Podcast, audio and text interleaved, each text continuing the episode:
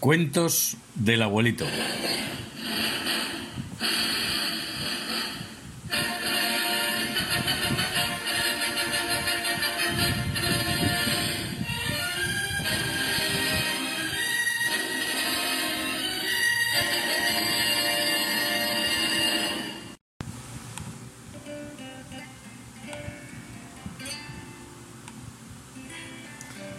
Marco Polo, Marco Pasta y Marco Pizza.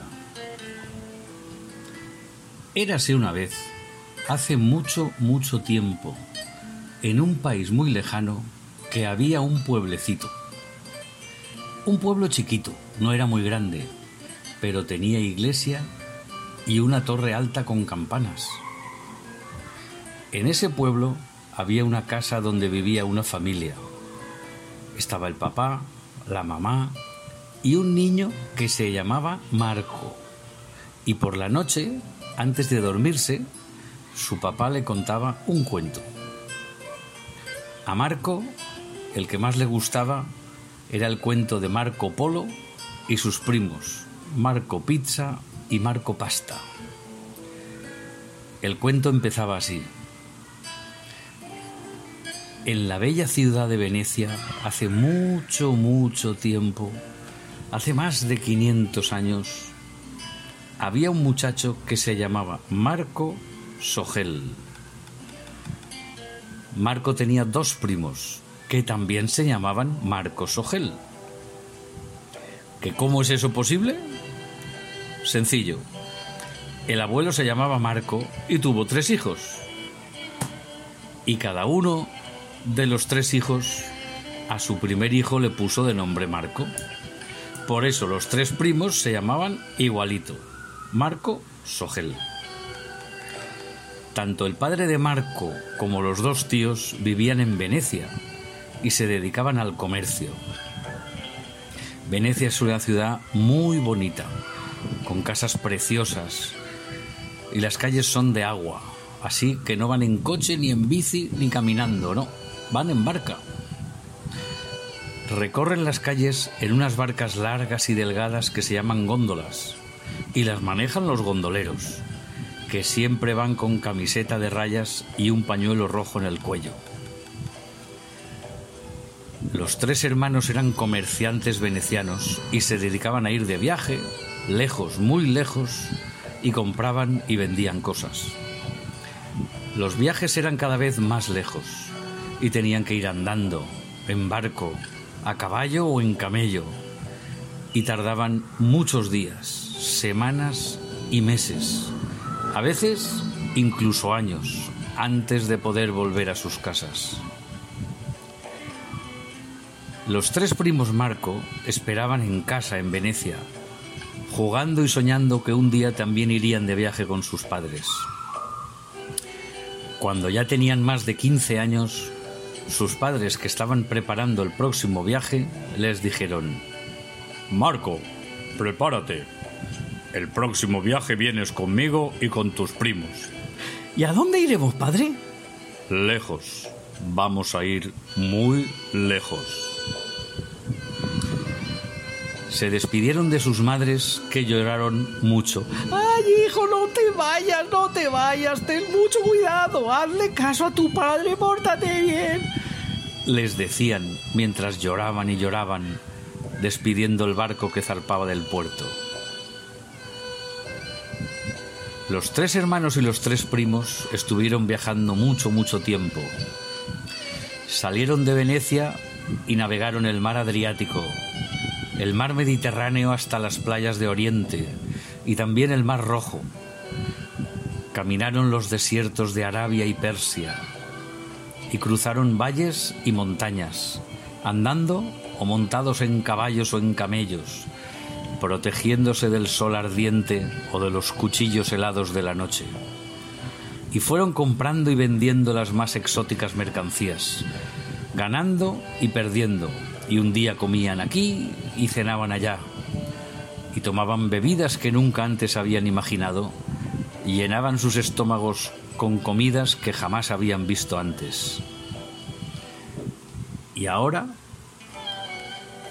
llega la parte interesante de esta historia.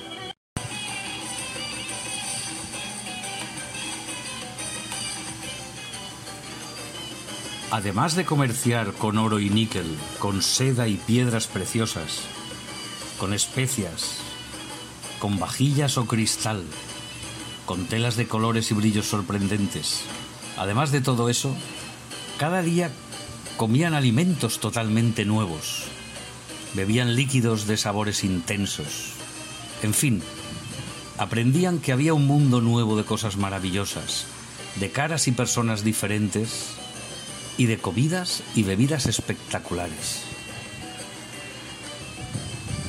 A uno de los tres primos, lo que más le llamó la atención, lo que cautivó su mente totalmente, fueron los polos.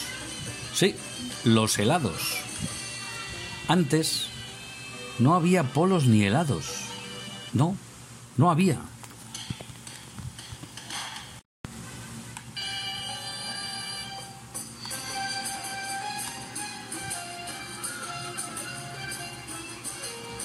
Parece sorprendente, pero igual que no había teléfonos ni televisión, no había polos ni helados. Y en verano nadie en el mundo podía disfrutar de un rico helado. Pero en sus viajes descubrieron que uno de los grandes lujos en el palacio era el helado, el polo. Mezclando el jugo de fruta con hielo y nieve de las montañas, conseguían unos helados y unos polos maravillosos. Eso es lo que más cautivó a Marco Polo. Estaban en la lujosa corte de Kublai Khan, el Khan más grande de todos los que ha habido en la China. Era una calurosa tarde de verano y Marco y sus primos estaban sudando de calor. Les preguntaron si querían un polo para refrescarse. Y bueno, no tenían ni idea de lo que era un polo, pero los tres dijeron que sí. Y cuando los probaron les gustaron mucho. Pero Marco Polo quedó simplemente maravillado, más bien extasiado. Aquello era lo máximo plus, lo más de lo más. Desde ese día, los polos y los helados pasaron a ser su interés principal. Marco preguntó aquí y allá a todos los que hacían polos. Aprendió cómo hacerlos utilizando la nieve y el hielo de las montañas y conservándolo en cajas con sal. Y cuando muchos años después regresaron a Venecia, abrió la primera tienda de polos de Venecia y de toda Europa. Ah, sí. Todos los niños estaban maravillados y todas las madres y padres también. Hacían fila para poder degustar los ricos polos de Marco. Y todos en la ciudad de Venecia lo conocían como Marco Polo. Y así ha quedado su nombre para la historia, Marco Polo. Al segundo primo, que también se llamaba Marco, lo que más le llamó la atención de todo el viaje fue la pasta. Le resultaba sorprendente que todos los días cenaban lo mismo, pasta, pero siempre diferente. Macarrones con salsa de tomate y champiñones. Espagueti con salsa blanca y crema de queso. Linguini con ajo y tomillo. Y todas las múltiples clases de pasta. Con queso fundido, con pedacitos de pechuga, en fin. Todo el repertorio interminable de pasta. Tanto le gustaba la pasta a Marco que preguntó aquí y allá, en todos los sitios que podía, para saber cómo poder hacer pasta cuando regresara a Venecia. Aprendió los trucos, que si poniendo huevo, que si sin poner huevo, que si dejando secar los espagueti, que si pasta fresca. En fin, aprendió todo lo que pudo y cuando regresaron los tres primos a Venecia, todas las noches cenaba pasta. Y toda su familia y sus amigos cuando iban a su casa a cenar le decían, Oh, Marco, qué rico está. ¿Qué es esta comida tan sabrosa? Y él les respondía, es pasta. Por eso todos sus amigos lo conocían como Marco Pasta. Y el tercero de los tres primos, que también se llamaba Marco, también tenía su debilidad. Claro que le gustaban los polos y los helados, tan sorprendentes, tan sabrosos. Y claro que le gustaba la pasta, tan rica, tan deliciosa, tan diferente cada día. Pero a Marco lo que más, lo que más le gustó, lo que más le llamó la atención de todo, lo que lo tenía totalmente cautivado, era la pizza. Sí, la pizza. Oh, el aroma pizza lo embriagaba. Ese olorcito cuando estaba recién salida del horno, ¡ah! con el borde crujiente, calentita. Bueno, le encantaba. Antes de dormir, la mente de Marcos se llenaba de imágenes de pizzas, haciendo la masa, poniéndole tomate, poniéndole anchoas, esperando a que estuviera en su punto, sacándola del horno. Claro, luego, por la noche, se la pasaba soñando con pizzas. Y durante el día mientras recorrían largos desiertos o atravesaban profundos acantilados, Marco siempre estaba con su pizza en la mente. Cuando regresaron todos a Venecia, Marco Polo abrió su tienda de polos y siguió haciendo polos para todos. Marco Pasta invitaba a sus amigos y amigas y a la familia a cenar y cada noche hacía pasta. Y Marco Pizza, ¿qué hacía? Hacía pizzas y más pizzas. Se pasaba el día haciendo pizzas. Obviamente, en Venecia, todos lo conocían como Marco Pizza. Y así fue como los tres primos Marco trajeron desde la China el polo, la pasta y la pizza. Y colorín colorado, este cuento se ha terminado. Y el papá de Marco le da un besito a Marco, lo arropa y espera que se duerma. Marco pregunta, ¿Y por qué conocemos a Marco Polo y nadie conoce a Marco Pasta o a Marco Pizza? Oh, muy sencillo. En todas las ciudades y en todos los pueblecitos hay un señor que se ocupa de escribir todo lo que sucede. Esa persona es el cronista. Y el cronista de Venecia iba apuntando en su libro de crónicas todo lo que pasaba en Venecia. Estaba escribiendo el cronista sobre el regreso de los tres primos Marcos Ogel a Venecia y que Marco Polo había abierto una maravillosa tienda de polos con maravillosos sabores y tan fresquitos y deliciosos y completó la hoja en la que estaba escribiendo. Y cuando pasó la página para seguir escribiendo y contar lo sucedido con Marco Pasta y Marco Pizza, pues resulta que se había quedado sin papel. Hmm. Bueno, mañana continúo. Voy, consigo más papel y sigo con mi crónica, se dijo el cronista.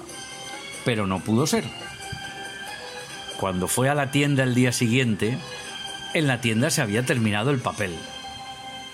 Cuando por fin consiguió más papel, habían pasado tantas cosas que el cronista ya se había olvidado de Marco Pasta y de Marco Pizza.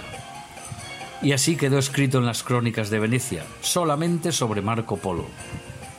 Y la historia tiene estas historias y los cronistas tienen estas cosas. Pero bueno, a Marco tampoco le preocupaba mucho. Su mente estaba llena de pizzas, igualito que le había pasado a Marco Pizza. Marco, antes de dormir, solamente tenía pizzas en su mente, con queso, con tomate, con mozzarella, orégano, champiñón. ¡Ah, el olor a pizza! Y así se dormía cada día. El pequeño Marco, al despertar por la mañana, lo primero que decía era: Buenos días, pizza. En cuanto tenía ocasión, con su padre o con su madre, hacían una pizza le encantaba preparar la masa, cortar los ingredientes y ponerla en el horno, mirar a ver si ya estaba hecha. Se la comían y antes de terminarla, ya quería más pizza. Cuando Marco ya era un poco más mayor, podía hacer pizzas él solito. Y eso era lo que hacía. Llegaba a casa, se duchaba, hacía los deberes y le preguntaba a su padre o a su madre, ¿Quieres que te ayude a algo? No, gracias, está todo bien. Entonces, ¿puedo hacer una pizza? Y dale, hacía una pizza, hacía dos pizzas. Claro, llegó un momento en que no daba tiempo a comer tantas pizzas. Es cierto que le salían muy ricas. Claro, todo el día haciendo pizzas era un auténtico maestro pizzero. Pero la verdad, uno no podía comer tantas pizzas. En casa, Marco ya tenía un poco la cara de pizza, redondita y reluciente. Su padre y su madre un poquito también. El perro también empezaba a tener la cara redonda de tanto comer pizza. Claro, le daban pizza a todos, a los abuelos, que ya tenían la carita un poco redonda también por tanta pizza, a todos los vecinos, al de enfrente, al de la derecha, al de la izquierda, por supuesto, a los tíos y los primos. Marco crecía y crecía y cada día hacía más pizzas. Se llevaba pizzas al colegio para darle a todos sus compañeros, a los profesores, a todos, y cada día le salían más ricas y sabrosas. Su casa olía a pizza, toda la calle olía a pizza. Bueno, en realidad, todo el pueblo olía a pizza. Su padre y su madre, ya con cara de pizza redondita, le decían, Pero Marco, no hagas tantas pizzas. Pero Marco les respondía, Es que me gustan mucho, mucho, mucho. Y seguía haciendo pizzas. Un día se acordó de Marco Polo, que había abierto una tienda de polos en Venecia, y pensó, pues yo voy a abrir una tienda de pizzas. Y así lo hizo. Marco abrió su tienda de pizzas y le llamó Marco Pizza. Desde ese día sigue haciendo pizzas y más pizzas. Y se pasa el día entero haciendo pizzas. Y la verdad, son las mejores pizzas del mundo. Y colorín colorado, este cuento se ha acabado.